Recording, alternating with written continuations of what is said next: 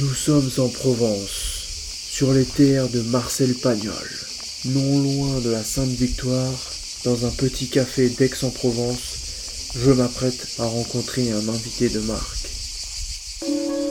Il y a quelques semaines encore, il était au micro de France Télévisions pour commenter la finale des Jeux Olympiques à Tokyo. Avec son grand gabarit culminant à 1m99, Fernande, comme on le surnommait en équipe de France, a remporté les titres les plus prestigieux. Deux Ligues des Champions avec Barcelone, son club de cœur, et Ciudad Real, mais surtout en équipe de France, pas moins de quatre titres de champion du monde, deux Jeux Olympiques et trois titres de champion d'Europe. Que rêver de plus quand on a autant dominé son sport? En bleu, il a connu plusieurs générations celle des Barjots à ses débuts en 1997 jusqu'aux experts lors de ses adieux en 2015. 18 années au plus haut niveau, 18 années qui l'ont conduit à devenir le meilleur marqueur de l'histoire de l'équipe de France de handball. Sa reconversion, il l'a accomplie en devenant l'entraîneur principal du club d'Aix-en-Provence durant 5 saisons. Jérôme Fernandez la victoire dans les veines. Bienvenue dans le secret du vestiaire, Jérôme. On va revenir ensemble un petit peu sur ton parcours. Donc tu commences le handball à l'âge de 5-6 ans dans la petite ville de Senon, en Gironde, près de Bordeaux. Alors je commence pas à Senon, je suis né à Senon, mais euh, en fait j'ai commencé dans un, petit club de la banlieue euh, bordelaise où se sont rencontrés mes parents en fait qui s'appelle la Bastide, la Bastidienne, le club. Et donc du coup, comme ils jouaient tous les deux, ils m'ont ils m'ont inscrit euh, à mon plus jeune âge euh, quand j'avais la possibilité de prendre une licence. Et donc j'ai démarré, ouais, c'était en septembre 82, donc j'avais 5 ans et demi. Mais comme il n'y avait pas beaucoup de licenciés à cette époque, je me suis retrouvé avec des gamins qui avaient 7, 8, 9 ans. Quoi. Et quelques années plus tard, tu rejoins le club de Carmont Blanc. Ouais, vers l'âge de 8 ans, euh, on s'est installé pas loin de Carmont Blanc, à Bassins, et mes parents avaient changé de club.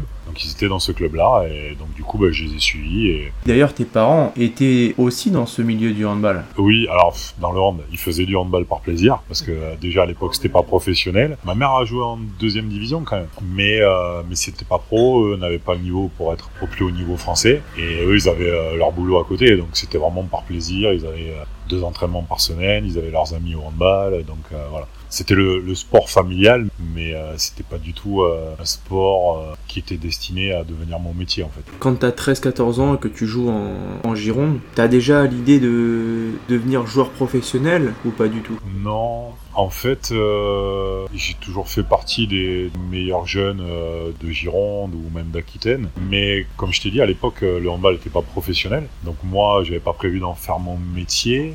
j'ai commencé à penser que je pouvais faire carrière dans le handball vers l'âge de 15 ans parce que été pris en sport-études à, Talence. Et là, c'est vrai que j'ai compris que si j'avais un peu de chance, si j'avais pas trop de, de blessures et que je m'entraînais bien, je pourrais peut-être un jour jouer en première division euh, française, mais les joueurs de première division n'en faisaient pas leur métier. Donc moi j'avais prévu d'être pompier et de pouvoir être détaché justement pour faire ma carrière de handball en attendant de, de la terminer et de faire ma carrière de pompier derrière.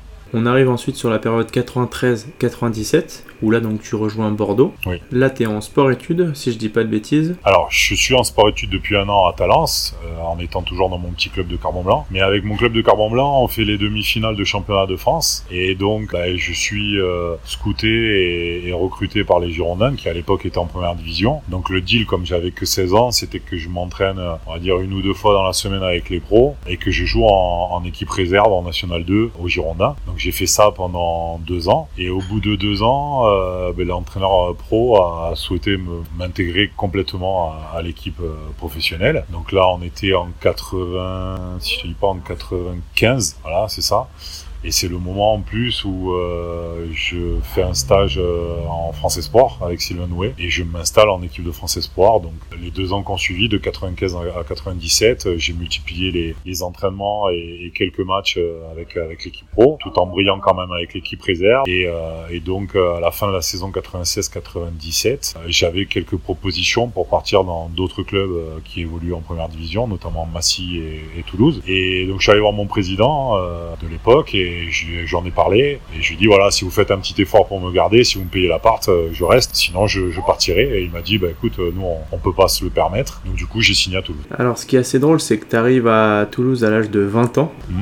Et l'entraîneur, c'est un certain Claude Onesta. Oui, alors Claude était euh, dans le staff avec un, un, autre entraîneur et il était surtout très ami avec euh, Sylvain Noué, qui était l'entraîneur de Défense Espoir. Et donc voilà, il avait envie de faire une équipe euh, avec des jeunes euh, prometteurs. Il y avait la, la génération d'avant déjà qui faisait partie de, l'effectif avec euh, d'autres joueurs comme François Voumboum, euh, Eric Négrel, euh, Benoît Chevalier et Christophe Kempé. Et donc du coup, il, me recrute et quelques semaines après, je suis sélectionné pour la première fois avec l'équipe de France par, par Daniel Cosentini. Nous sommes le 27 novembre 1997 et l'équipe de France affronte la République tchèque. Aujourd'hui, nous allons découvrir un tout jeune joueur qui joue au poste d'arrière gauche aux Spacers de Toulouse. Voilà, il fait ses premiers pas sur les couleurs de l'équipe de France. On espère qu'il fera une belle carrière en bleu. Et tout de suite, il impose sa puissance avec son mètre 99 en défense.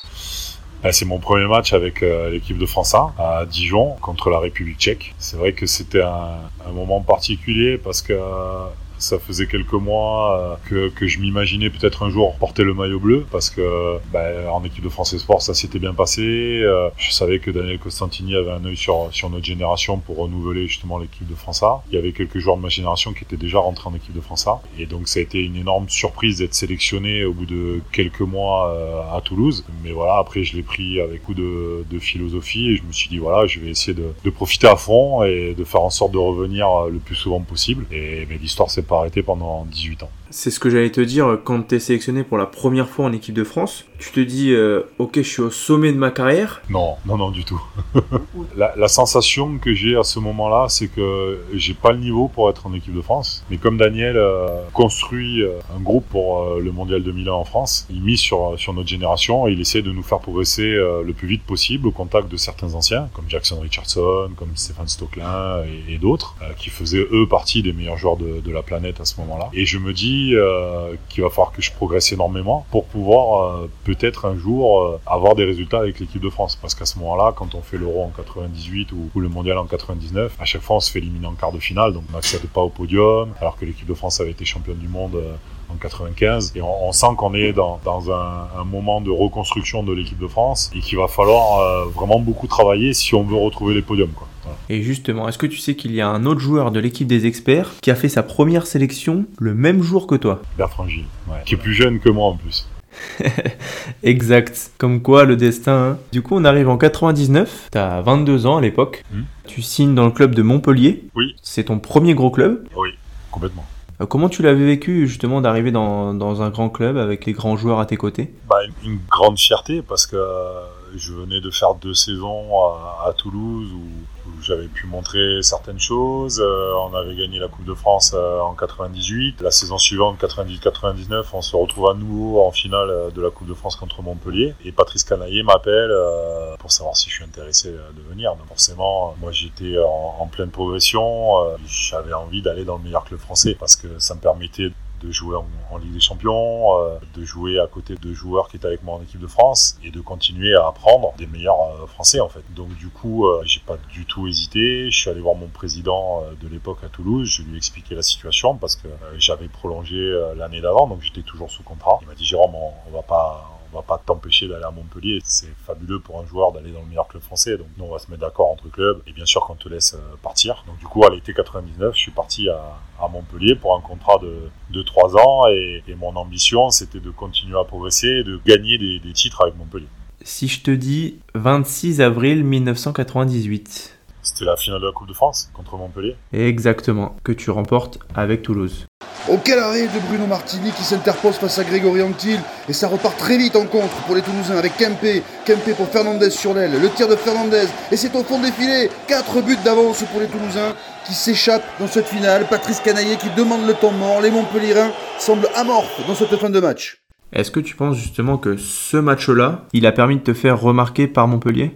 Oui, alors peut-être pas ce match-là, mais cette saison-là a, a, sûrement fait que Patrice Canaillé et Montpellier se sont intéressés à moi. Après, euh, c'est vrai aussi que on était sur une saison exceptionnelle avec Toulouse, où on, a, on a, fini troisième du championnat. Donc c'est le meilleur résultat du club, euh, même aujourd'hui. Hein. le fait d'avoir brillé avec l'équipe et d'avoir brillé individuellement, euh, ça a forcément euh, joué sur le fait que Patrice voulait me recruter. Ouais. En 98, euh, juste après avoir remporté la Coupe de France, justement, tu disputes ta première compétition internationale avec l'équipe de France. Oui, à Bolzano. Une compétition assez mitigée, puisque vous terminez euh, quatrième de la poule, derrière l'Espagne, la Suède et la Yougoslavie. Et vous finissez la compétition euh, par un match de classement pour la 7e, 8e place contre la Croatie. Ben, en fait, ça a été déjà une première expérience, parce que c'était ma, ma, première compétition avec l'équipe de France. En plus, je me suis retrouvé seul joueur à mon poste sur cette compétition-là. Donc euh, beaucoup de responsabilités, mais je pouvais pas aider l'équipe euh, comme il le fallait parce que j'avais pas encore le niveau pour qu'on puisse euh, prétendre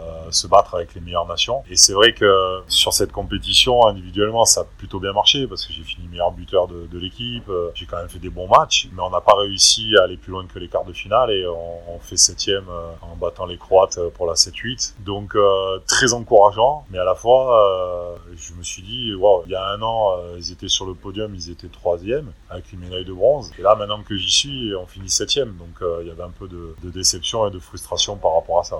Ça va, tu t'es plutôt bien rattrapé après? Oui, après il a fallu pas mal de temps parce que, comme je t'ai dit, moi je ne me sentais pas vraiment à ma place, je ne me sentais pas légitime et je savais qu'il faudrait beaucoup de temps pour espérer avoir le niveau pour aider l'équipe de France à, remonter sur les podiums. Quoi. Deux ans plus tard, rebelote, on est au championnat d'Europe en 2000. Oui, enfin on y est. Moi j'y suis pas allé. Alors justement, j'ai lu que tu n'avais pas pu participer à la compétition parce que tu t'étais brûlé au troisième degré en prenant ta douche. C'est vrai cette histoire? Alors en fait, euh, l'anecdote, c'est qu'on fait toute la préparation euh, début janvier à Cap-Breton. Ça se passe très bien. Je me sens très très bien et tout. Je, fais partie du groupe qui part en Croatie. Et euh, comme ça se faisait à l'époque, Daniel nous laisse deux jours pour rentrer chez nous, laver notre linge et pouvoir se retrouver à Paris pour partir à Zagreb. Et la veille de partir à Zagreb, en fait, j'ai dormi chez la petite amie de mon meilleur ami qui habitait à côté de l'aéroport. Il m'a proposé en fait de, m'héberger la veille pour m'amener tôt à l'aéroport le lendemain matin. Et malheureusement, elle avait un problème de, de chauffe-eau, mais elle m'avait pas prévenu je me suis ébouillanté sous la douche. Je suis quand même allé au rendez-vous à l'aéroport. Quand je suis arrivé à l'aéroport, euh, on était 7 ou 8 euh, de l'effectif de Montpellier à partir avec l'équipe de France à ce moment-là, plus un kiné. Et le kiné me dit euh, Waouh, t'as pas l'air bien et tout. Donc je lui explique ce qui vient de se passer. Il me dit Bon, écoute, viens, on va voir les pompiers. Donc on va voir les pompiers à l'aéroport qui regardent mes plaies et qui me disent Bon, vous êtes bien, bien ébouillanté, mais on voit pas de contre-indication à ce que vous partiez faire la compétition. Et en fait, dans l'avion, ça s'est fortement euh, détérioré. J'ai énormément souffert. Et quand je suis arrivé en fait à Roissy, au bout d'une heure d'avion, euh, j'avais plus de, peau. En fait, j'étais avec la chair à vif euh, sur certaines parties de, ma jambe gauche. Donc été directement amené aux urgences et j'ai été traité comme un brûlé sur les semaines suivantes. Donc j'ai raté l'euro et en plus j'ai fait 15 jours d'hôpital avec opération, avec greffe, etc. Si bien qu'à la sortie de l'opération, le médecin m'a même dit que a priori le handball de haut niveau pour moi était compromis parce que c'était un sport de contact et que ma peau ne serait pas assez solide pour résister au choc et du coup euh, j'allais être sans cesse euh, avec des plaies, avec euh, voilà, donc ça allait être très contraignant. Heureusement, j'ai pu reprendre courant avril et en jouant avec des vêtements de compression qui me protégeaient en même temps, ben, les greffes ont tenu et j'ai pu reprendre ma carrière en cours. Et est-ce que tu as ressenti des douleurs à cause de ça pendant plusieurs mois après ou? Non, c'était pas des douleurs, mais je voyais que ma peau était fine et, et fragile et donc voilà, il fallait que je fasse très attention, il fallait que j'hydrate énormément. Dès qu'il y avait une plaie, il fallait vraiment que, que je mette des pansements spéciaux pour, pour, que ça cicatrise très vite et que je sois pas embêté parce qu'après quand tu joues pendant le match si tu saignes tu sors pour saignement tu peux rentrer sur le terrain et c'est très contraignant pendant quelques mois j'ai dû jouer avec des vêtements de, de compression pour protéger justement ces, ces parties de, de, ma jambe et puis ça s'est régulé euh, avec le temps quoi, voilà. quelques mois plus tard se présentent euh, les Jeux Olympiques à Sydney ouais.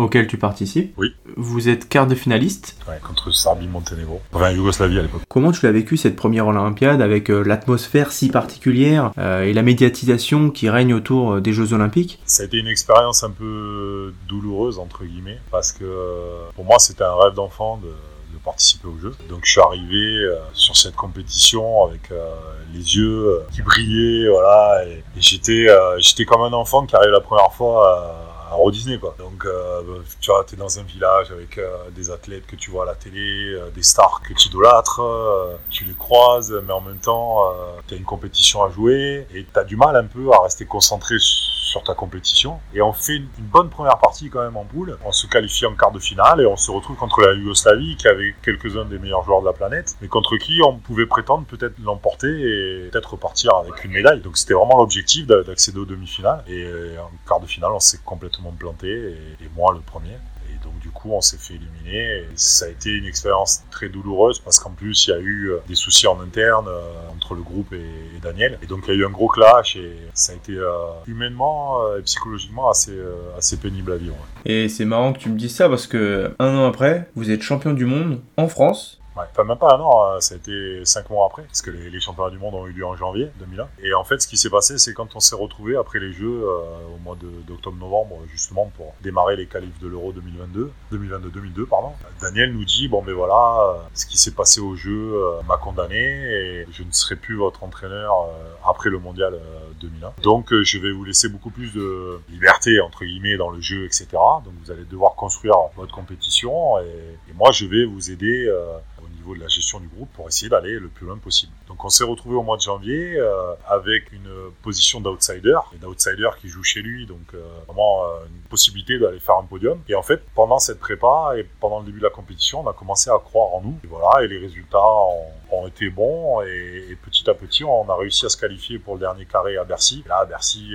on se retrouve contre l'Égypte en demi-finale. Donc on se dit là, on a toutes nos chances d'aller en finale et de retrouver la Suède, qui était, le, on va dire, le qui préférence à l'époque. On pouvait pas perdre devant 15 000 Français, c'était pas possible. Donc on arrive à se qualifier pour la finale et, après la magie en finale de, l'ambiance des supporters euh, a fait que euh, on a réussi à, battre les Suédois, mais on n'était pas parti au départ être champion du monde. 20-20, les Suédois en possession du ballon. Il ne reste plus que 30 secondes à jouer. Magnus Andersson qui décale sur l'aile, Lovgren et ses buts. La Suède qui passe devant, 21-20, 15 secondes à jouer. Attention à jouer à la bâtie pour euh, Greg Antil qui part en contre-attaque. Il est passé en égalisation exceptionnelle à 3 secondes de la fin. On aura le droit à une prolongation dans ce match fou. On voulait euh, essayer d'aller le plus loin possible et, on rêvait d'une finale contre la Suède. On a réussi à, y arriver et en plus à les battre. C'était l'un des, plus grands souvenirs euh, de ma carrière.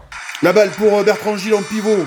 Oh quel but La France qui prend deux buts d'avance dans cette finale et penalty pour la Suède sur la contre-attaque. 45 secondes à jouer. Si Bruno Martini sort ce penalty, la France sera championne du monde. Lubomir Vranies face à Bruno Martini. C'est raté, les Bleus vont être champions du monde. Ouais, j'allais dire c'est le premier grand titre qu'a lancé la série de titres des Barjots, puis des experts. Oui. On va revenir un peu sur euh, les clubs. On est en 2001-2002 et tu avais signé un contrat de 3 ans avec Montpellier. C'est même un peu plus compliqué que ça parce que si tu veux, au sortir de, ce titre de champion du monde, Patrice Canaillé, le club de Montpellier, me propose une prolongation de contrat. Donc euh, j'accepte euh, volontiers. Donc on repart pour un bail qui devait m'amener, je crois, jusqu'à 2004. Ouais, 2004, parce que j'étais en contrat jusqu'à 2004 donc je prolonge pour deux années supplémentaires. Et quelques semaines après, le coach du Barça m'appelle euh, en me disant voilà, je suis très intéressé. Alors moi, le Barça, c'est le club de ma vie en fait. C'est depuis gamin, je, rêve de ce club. J'ai des origines espagnoles. J'ai passé toutes mes vacances d'enfance euh, à côté de Barcelone. Et ce maillot du Barça, ce club du Barça me faisait rêver, d'autant plus que de 95 à 2000, ils avaient été cinq fois champions d'Europe d'affilée. Et là, je me retrouve dans une situation un peu, difficile parce que très envie d'aller à Barcelone, mais euh, trois ans de contrat à racheter pour le Barça. Donc Valero me dit, écoute, trois ans de contrat, on peut pas racheter. Ça fait beaucoup d'argent. Donc il me dit, ben, tant pis, euh, on verra dans, dans un futur proche, mais euh, on reste en contact. Et comment ça s'est terminé alors, cette histoire? Ben, Très déçu, parce que, parce que je me dis peut-être qu'il y aura qu'une opportunité dans ma vie. Mais en même temps, j'étais dans le meilleur club français, je gagnais des titres, je continue à progresser. Donc je me dis, bon, continue à travailler dur et à toi de faire que l'opportunité euh, se représente. Quoi. Voilà. Et un an après, Valero me rappelle et me dit, écoute, je sais qu'il te reste deux ans de contrat, mais je te veux absolument et le club est prêt à racheter ton contrat. Donc du coup j'en ai parlé à Patrice euh, qui a compris mais qui m'a dit écoute moi j'ai quand même envie de te, garder. Donc ils m'ont proposé une amélioration de, revalorisation de contrat que j'ai refusé parce que j'ai dit à Patrice c'est pas une question d'argent. Moi c'est mon, mon club de cœur le Barça. Voilà, j'ai très envie d'y aller et je peux pas passer à côté de cette opportunité là. J'ai déjà raté l'opportunité il y a un an. ils se sont mis d'accord entre clubs. Euh, le club euh, de Barcelone a payé la clause et, et je suis parti à l'été 2002 à Barcelone. Ouais, donc en fait, dès 2001, le Barça voulait te recruter. Ouais, en fait, juste après le, mondial euh, qu'on avait gagné en France. Barcelone, du coup, c'est ton premier club à l'étranger. La première année, c'est une année de rêve. Tu remportes tous les trophées possibles. Oui, alors j'arrive sur euh, une période où le Barça euh, est un petit peu moins bien, puisque l'année d'avant, ils avaient perdu en finale euh, de Coupe EHF contre Kiel, sur double confrontation. Et Valero voulait renouveler un petit peu l'effectif, amener du sang frais. Et moi, j'arrive sur une saison où on joue la, Coupe EHF, mais on la remporte. Et en même temps, Montpellier gagne la Ligue des Champions. Donc, très content pour mes copains de Montpellier, mais du coup, je me disais, c'est dommage, j'aurais pu gagner la Ligue des Champions mais bon, j'étais à Barcelone. Donc, quelque part, en étant euh, champion euh, d'Espagne, alors que ça faisait deux ans que le Barça n'y arrivait plus, et en remportant la Coupe HF, euh, j'étais quand même hyper heureux, surtout que j'avais signé un long bail avec le Barça, et, je sentais que, voilà, que je pouvais faire une très très longue carrière dans ce club. J'étais très bien intégré, je commençais à apprendre le catalan, voilà, j'étais à la maison, quoi. Au total, tu as passé six années à Barcelone, tu as remporté énormément de titres.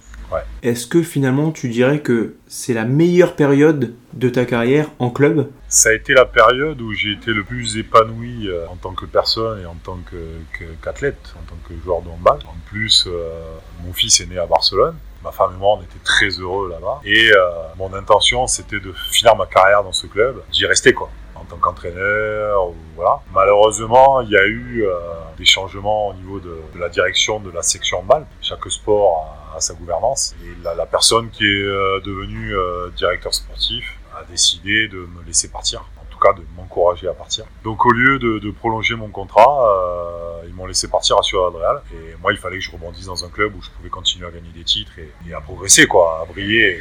Et tu fais le choix de rester en Espagne? Alors moi, j'avais envie de rester à Barcelone et à contre-cœur, il a fallu que je parte. Donc euh, pour moi, l'idée, c'était d'aller dans le club euh, ou dans un des clubs qui me permettent de, gagner à nouveau la Ligue des Champions. Et le meilleur club à ce moment-là, c'était Ciudad Real. Et quand le, président de Ciudad m'a appelé, bah, j'ai pas hésité, quoi. Donc je suis parti à Ciudad. j'ai signé 4 ans là-bas. Au bout de 2 ans, il y a eu des problèmes économiques à cause de la crise. Donc, euh, ils m'ont demandé si j'étais prêt à partir plus tôt. Et donc, euh, j'ai décidé de, partir une saison à Kiel pour remplacer Daniel Narcisse pendant quelques mois. Alors, tu pars à Kiel en 2010, mais l'année précédente, en 2009, tu les bats avec Ciudad Real.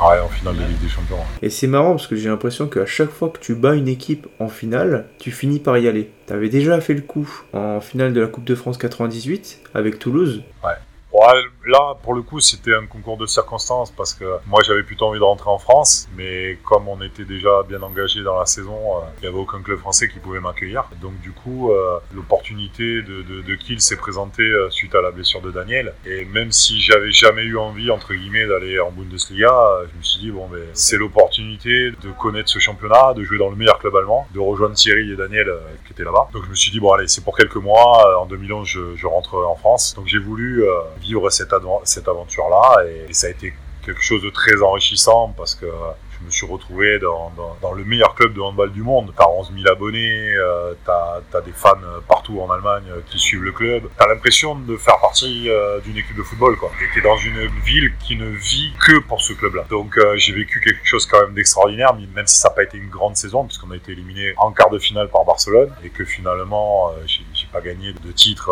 avec, avec Kiel cette saison-là, parce que je suis parti avant le, la finale de la Coupe d'Allemagne qu'ils ont remporté. Mais bon, voilà, j'ai préféré euh, finir la saison avec Toulouse pour euh, leur permettre de se maintenir et, pouvoir justement euh, revenir en France à Toulouse et préparer ma fin de carrière et, ma reconversion. Et du coup, en termes d'engouement, tu considères que c'est plus fort à Kiel qu'à Barcelone? Ben, C'est beaucoup plus fort en Allemagne déjà, parce que tous les clubs ont des fans et des salles très grandes avec une influence record partout. Si, tu cherches, si tu veux, de la popularité, des grandes salles pleines avec de l'ambiance, il faut aller Allemagne. Moi, c'était pas ma volonté. Ma volonté, c'était de jouer dans le meilleur club possible, de gagner des titres. Alors, j'aurais pu le faire avec qui, hein, mais j'avais plus d'affinité avec le jeu espagnol, un jeu plus tactique. J'avais très envie, voilà, de vivre en Espagne et de retrouver mes racines. Quoi. On va faire un petit retour en arrière si je te dis 1er février 2007. Est-ce que ça te parle?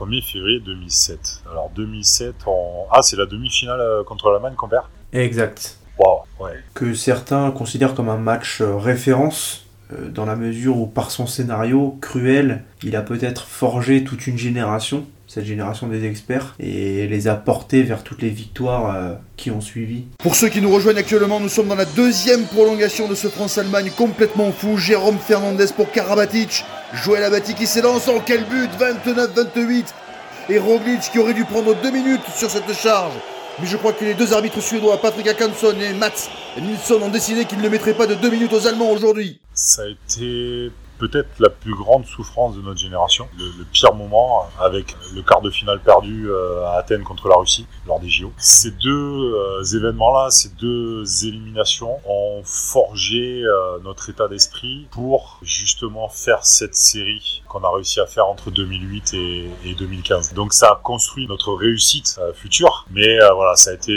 des moments terribles, de désillusion, de, de déception par rapport aussi aux instances, parce qu'on avait le sentiment qu'on se battait pas seulement nos adversaires, mais aussi contre, contre les arbitres, contre la Fédération internationale, la Fédération européenne. On avait l'impression, on choisissait un petit peu euh, le pays qui allait gagner pour relancer un peu l'économie du handball, tu vois. Parce qu'à cette époque-là, la, Bundesliga était un petit peu en perte de vitesse au niveau des clubs et au niveau des résultats. on avait le sentiment qu'ils avaient vraiment euh, fait en sorte que l'Allemagne soit champion du monde chez elle pour relancer le handball en Allemagne. 78e minute, l'Allemagne qui mène 31-30, mais Klimovets qui prend 2 minutes pour cet accrochage sur Bertrand Gilles. Les Allemands qui finiront la rencontre à 6, dernière possession pour les Français pour égaliser. Oh, le ballon est perdu par Guigou sur l'aile, je crois que ça n'est fini, les espoirs français, la balle dans les mains allemandes.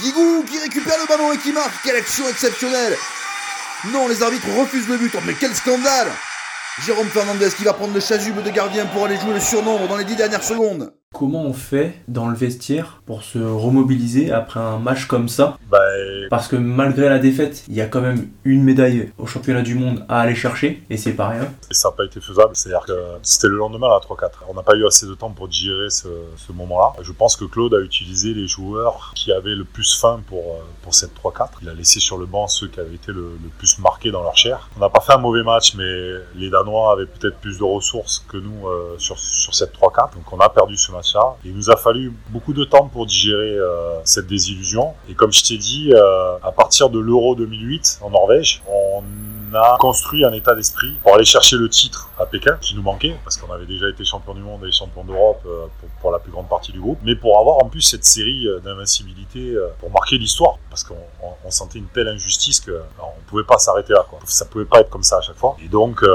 cette 3-4, elle était impossible à gagner. Nous sommes à l'été 2012 et l'équipe de France s'apprête à disputer sa deuxième finale olympique consécutive contre la Suède. Les Français qui avaient parfaitement débuté leur début de rencontre avec 4 buts de Cédric Burdet et 3 de Karabatic, les Bleus mènent 15-10 à la pause. En seconde période, ils accélèrent le rythme, mais on n'a jamais senti les Islandais dans le coup. Sur un but de Joël Abati, les Français concluent sur le score de 28-23, premier titre olympique pour les joueurs de Claude Odesta. On va repartir en club. On est en 2010. Tu décides de quitter le club de Kiel euh, tu as déjà l'intention de retourner en France et là, le club de Toulouse te contacte. Oui, en fait, Toulouse m'a contacté déjà en 2009. Le président de l'époque était venu me rencontrer à, à Ciudad Real en m'expliquant qu'il euh, venait de reprendre la présidence et que le club dans son ensemble euh, et lui-même euh, souhaitait me voir revenir au club pour construire quelque chose avec les, les, dirigeants, avec les supporters, avec les sponsors. C'est un discours qui m'a beaucoup plu parce que à ce moment-là, moi, j'avais déjà dans la tête l'idée de, de devenir entraîneur et de, construire un projet de club euh, par la suite. Comme je ne savais pas exactement à quel moment j'allais finir ma carrière de joueur, euh, à l'époque j'avais déjà 32 ans, je me projetais déjà dans, dans l'après. Et puis finalement, bon, euh, j'ai eu la chance de jouer jusqu'à 40 ans, mais c'était pas prévu comme ça. Donc finalement, on a construit petit à petit ce retour. Il y a d'autres clubs français qui sont positionnés comme Paris, Nantes et Dunkerque. Mais ma volonté, c'était vraiment de rentrer à Toulouse parce que c'était le club qui m'avait lancé. Je connaissais du monde sur place et j'étais très proche de Bordeaux et, et de ma famille et notamment de ma maman que je venais de perdre mon père d'un cancer. Donc du coup, euh, j'ai décidé de, rentrer à Toulouse euh, en 2011 et, de construire quelque chose. Malheureusement, le président a démissionné un an après et le président qui a, qui a repris la suite euh, a fait que je me suis pas senti vraiment en capacité à travailler avec lui et j'ai cherché un, autre point de chute et j'ai atterri à Aix en, en 2015. Donc tu as passé 4 saisons à Toulouse Quatre très belles saisons. Oui. Puisque tu as été élu meilleur arrière-gauche du championnat en 2012, puis meilleur joueur du championnat en 2014. J'étais très heureux à Toulouse, j'étais euh, épanoui, on avait euh, un effectif, parce qu'avec les moyens du club euh, qui n'étaient pas énormes, on avait un très bon set, et on avait des jeunes derrière qui, avaient des gros potentiels et qui souvent étaient performants quand ils rentraient pendant les matchs. Malheureusement, ça a bloqué au niveau de, des relations avec, avec le président, et donc même si ça se passait bien sportivement sur le terrain et avec euh, avec les gens du club et avec les supporters, avec mes coéquipiers. J'ai préféré partir. Alors, je me sentais pas capable de travailler avec ce président-là. Encore une fois, à contre-cœur, parce que j'étais très bien à Toulouse. On avait fait construire, on était très très bien installé et on était très heureux. Et ton projet à l'époque, c'était de devenir entraîneur Ouais. aux côtés de Joël Da Silva? Alors,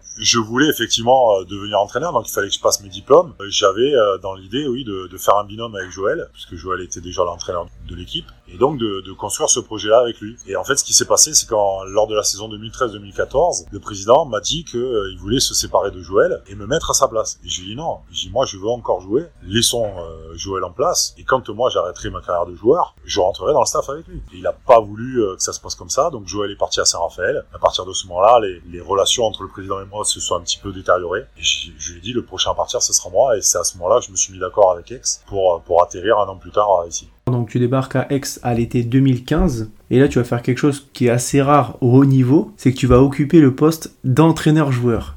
Ouais, alors c'était pas voulu. Moi j'atterris ici euh, avec un contrat de une saison plus une année optionnelle de joueur et un contrat de trois ans euh, d'entraîneur déjà signé à partir du moment où j'arrêterai de jouer. Donc à ce moment-là, il y a Marc Villeberger qui est entraîneur euh, du club et quand on démarre la saison 2015-2016, euh, les résultats sont pas aussi bons qu'on espérait et donc euh, bah, le, le vestiaire a souhaité me mettre comme entraîneur. Donc je suis allé voir mes dirigeants, j'en ai parlé avec eux et ils m'ont dit écoute, si tu te sens prêt à faire les deux, ben, on, on démarre sur une autre mission et, toi tu prends l'équipe tout en étant dans l'effectif. Donc à partir de novembre 2015, euh, j'ai eu la double casquette, mais en même temps je passais mes diplômes et je faisais ma formation pour avoir mon diplôme d'entraîneur. Donc ça a été euh, des mois très difficiles parce que euh, il fallait que je bosse pour ma formation, il fallait que je m'entraîne avec les joueurs, il fallait que je fasse les séances. Donc ça a été très euh, très compliqué. Mais bon, ça m'a permis de gagner du temps sur la mise en place du projet de jeu et les résultats ont été plutôt encourageants puisque lors de la saison 2016-2017, on a déjà fini huitième, ce qui était le meilleur résultat du club à ce moment-là. Et l'année d'après, on finit cinquième.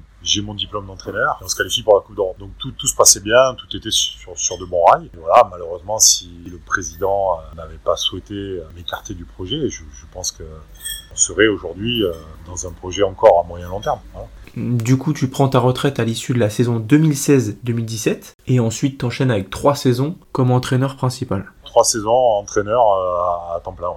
Maintenant qu'on a balayé euh, l'ensemble de ta carrière de joueur, on va passer dans la deuxième partie à ta reconversion. Donc toi, tu t'étais déjà préparé à une carrière d'entraîneur, puisque tu avais déjà passé tes diplômes lorsque tu étais joueur. J'ai regardé un petit peu ton bilan de tes 5 années euh, à Aix.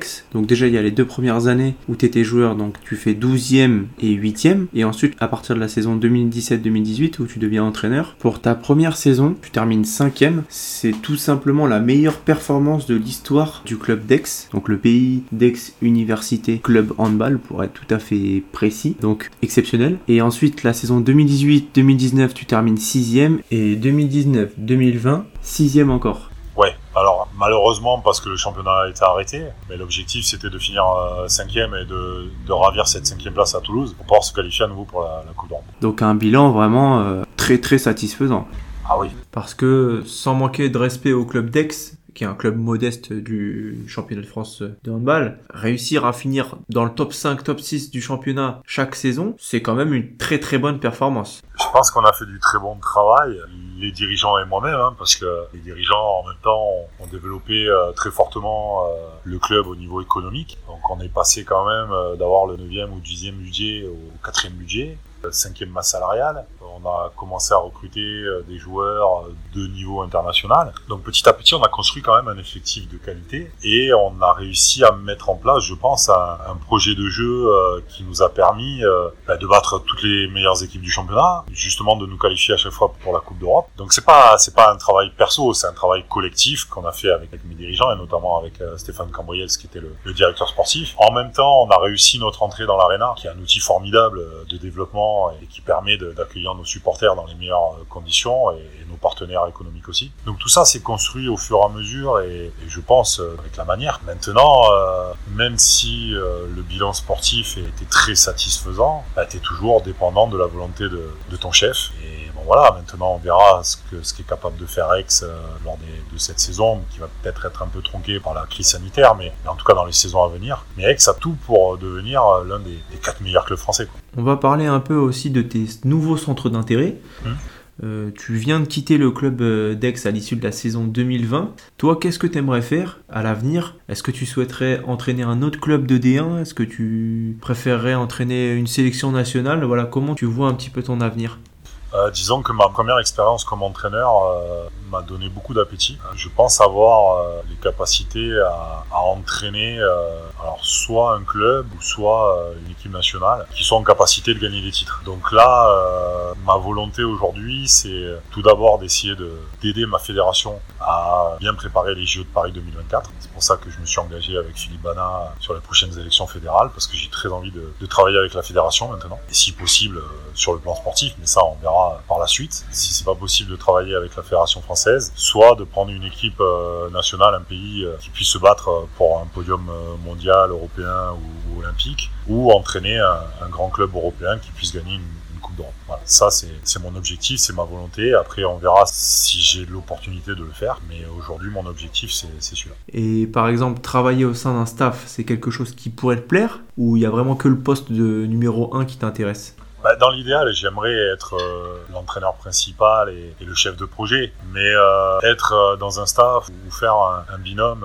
avec quelqu'un qui a la même vision du handball que moi et les mêmes ambitions que moi, oui, bien sûr, moi j'aime travailler avec des gens compétents, de qualité, de confiance. J'ai construit un staff à Aix qui était dans ce sens-là et j'aimerais retrouver effectivement un staff de ce niveau de qualité et, si l'opportunité m'est donnée de rentrer dans un staff qui est déjà de qualité, avec grand plaisir. Si euh, je peux être entraîneur principal et reconstruire un staff de qualité, je le ferai parce que j'aime pas travailler seul et j'aime partager euh, ces choses-là. J'aime travailler de manière collective parce que j'estime que je, n'ai pas toutes les compétences et que j'ai besoin de m'entourer de, gens de qualité et de confiance. Alors on parlait d'encadrement, justement tu as lancé tes stages euh, depuis 2005. Est-ce que tu peux nous expliquer un petit peu leurs objectifs et dans quel contexte tu les as créés? Oui, alors euh, en fait la première période de 2005 à 2012, j'ai parrainé des stages. Par contre, quand je suis rentré à Toulouse, euh, j'ai été contacté par des gens qui faisaient des stages dans les Pyrénées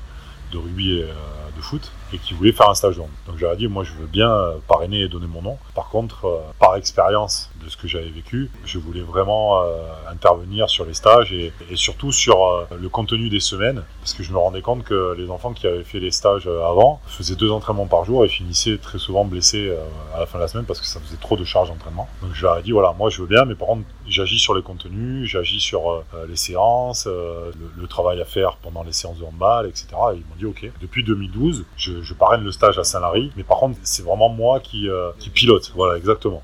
Et ces stages, ça s'adresse plutôt à des futurs handballeurs professionnels ou ça peut être des jeunes qui ont juste envie de découvrir le, handball pour le plaisir? Non, c'est vraiment ouvert à, tous les pratiquants. Ce sont des semaines qui sont, euh, que je considère moi plus comme colonies de vacances. Euh, parce que gamin, j'aurais aimé que, j'ai fait beaucoup de colos. Il n'y avait pas de colo de, de. Et, je voulais vraiment créer une colo où tu puisses à la fois faire du handball, mais faire euh, des activités annexes, notamment de montagne, pour découvrir la montagne, pour te faire des potes, etc. Donc l'objectif, voilà, l'objectif c'était maximum de plaisir, minimum de contraintes, essayer de faire en sorte que les enfants en plus aient envie de revenir. Et finalement, ça a été un bon choix parce que bah, tous les enfants qui sont venus sont revenus, venus souvent avec des coéquipiers ou des coéquipières. En plus, c'est des stages mixtes, donc il y a des filles et des garçons. Et le but, c'est bien évidemment de leur enseigner euh, les fondamentaux, c'est-à-dire la passe, le dribble, l'attaque des intervalles, comment je me positionne en défense, selon si je défends en zone ou en homme Voilà, donc tous les, grands principes de formation. Mais je voulais pas faire un stage de perfectionnement, parce que si je voulais faire un stage de perfectionnement, il fallait que je sois là 7 jours sur 7 et à toutes les séances d'entraînement pour prendre moi les séances. Sauf que comme c'était sur mes vacances, je pouvais pas le faire. Donc voilà, c'est vraiment euh, histoire de faire des stages ludiques, mais où les enfants pouvaient pratiquer quand même 6, 7, 8 séances semaine et, progresser pendant la semaine. Voilà. D'accord, et eh bah merci, c'était très clair. Euh, on va passer désormais à la troisième partie sur euh, l'actualité du handball. Et on va parler du championnat de France, donc de la Star League. premièrement, qu'est-ce que tu as pensé de l'arrêt du championnat? On rappelle le championnat qui a été arrêté à cause de la crise sanitaire au bout de 18 journées sur 26, le 14 mars 2020. Voilà, qu'est-ce que qu'est-ce que tu as pensé de cette euh, décision en termes d'équité sportive? En fait, euh, je pense que déjà on n'a pas eu le choix parce que la crise sanitaire était telle qu'on était dans l'obligation d'arrêter les matchs euh, à ce moment-là et, et, ensuite le confinement a duré tellement longtemps qu'on on n'était pas en capacité à, terminer la saison. Après, les discussions euh, se sont portées sur euh, justement euh, l'attribution des places européennes, l'attribution du titre, la réflexion sur la saison suivante pour que personne ne soit lésé. Et très vite, on est tombé d'accord sur le fait qu'il fallait pas que de clubs soient lésés, donc qu'il n'y ait pas de descente, mais que du coup, bah, ceux qui étaient parmi les meilleures équipes de D2 devaient pouvoir accéder quand même à la première division parce qu'ils étaient en capacité économique et sportive à le faire. Donc on est tombé très vite d'accord sur le fait qu'on pouvait passer de, 14 à 16 clubs et que euh, le mieux était de faire monter les, deux équipes les mieux armées euh, en première division, donc euh, c'est son Rennes et Limoges. Après, sur l'attribution du titre à Paris, il n'y a pas eu de, discussion possible parce que de toute façon personne n'était en capacité à aller chercher Paris pour, pour le titre, même si on joue les, les 8 dernières journées. Par contre, sur l'attribution des places européennes, les discussions ont été un petit peu longues parce que, comme tu l'as dit, il y a eu 18 journées de jouer et moi je faisais partie des gens qui pensaient qu'il fallait attribuer les places en fonction du classement à Noël et non pas au bout de 18 journées parce que bah, certaines équipes avaient joué euh, deux fois contre une, un autre club et d'autres euh, une fois. Donc c'était un peu faussé. Et finalement, bon, la majorité a préféré euh, geler le, championnat à la 18e journée et attribuer places comme ça. Donc ce qui est bien, c'est que Aix a pu quand même se qualifier pour la Coupe d'Europe euh, sur dossier. n'a pas été lésé et finalement personne n'a été lésé puisque 7 était le 8 était assez loin de nous donc euh, ils n'ont rien réclamé et Aix n'a pas été lésé donc on va dire que les six premières places ont été attribuées que c'était assez logique donc je pense que finalement euh, les bons choix ont, été pris et, et, je crois que tout le monde maintenant a envie de revenir à, de la normalité. Parfait. Et euh, qu'est-ce que tu penses euh, du PSG dans ce championnat de France? Est-ce que tu penses que qu'une équipe est capable d'aller les, les déloger, soit pour la saison prochaine ou même dans les saisons à venir? Personnellement, je pense que euh, l'écart aujourd'hui entre Paris et, et, les autres prétendants au titre, c'est encore creusé.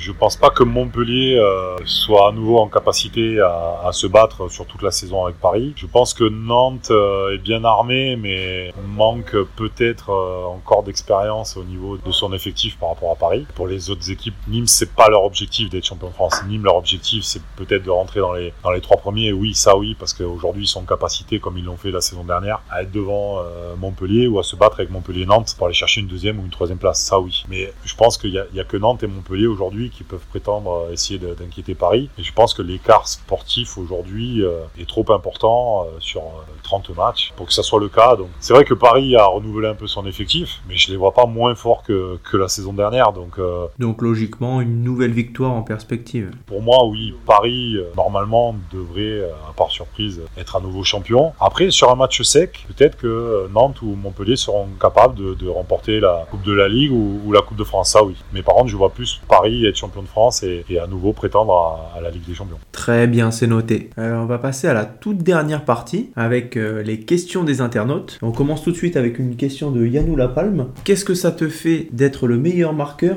de l'équipe de France? Donc c'est vrai que on rappelle, es le meilleur buteur avec 1463 buts. Donc euh, c'est quand même extraordinaire. Devant des joueurs comme euh, Daniel Narcisse, Nicolas Karabatic. Donc ça fait quand même un peu rêver.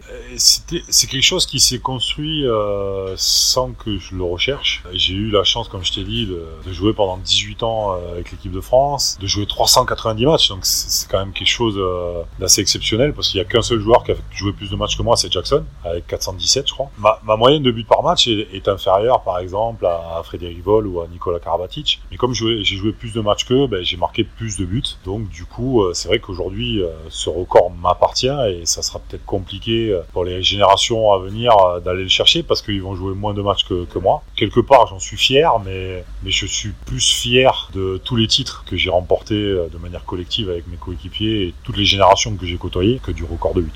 Autre question des internautes, est-ce que les joueurs font beaucoup plus de muscu aujourd'hui qu'il y a 10 ou 15 ans? Qui a 10 ou 15 ans, non mais qui a 30 ans, oui, ça c'est sûr. La première génération à avoir eu une charge de travail équivalente à la nôtre aujourd'hui, c'est les Barjots. À la fin des années 80, début des années 90, quand ils ont préparé leur participation au JO de Barcelone. Et à partir de là, c'est vrai que notre sport s'est professionnalisé et, l'ensemble des clubs a, a commencé à, à, travailler avec des charges de travail très importantes, notamment sur le travail de musculation. Aujourd'hui, le travail de musculation est quand même assez différent de ce qu'on faisait il y, a, il y, a, 20 ou 25 ans. Aujourd'hui, c'est un travail qui est beaucoup plus euh, affiné sur euh, la physiologie des joueurs, sur euh, la morphologie des joueurs et le poste auquel ils jouent. Avant, on faisait tous la même chose, avec des poids différents, mais on faisait tous la même chose. Aujourd'hui, sur un même poste, deux joueurs peuvent, faire des exercices différents en fonction de leur qualité euh, individuelle et physique. Donc c'est un, un, travail qui est beaucoup plus personnalisé et qui permet aux joueurs d'être beaucoup plus euh, proches de leur capacité optimum au niveau physique. Une dernière question justement sur le physique. je sais pas si les gens se rendent compte, mais tu as un gabarit assez hors norme. Je crois que tu fais 1m99. Ouais.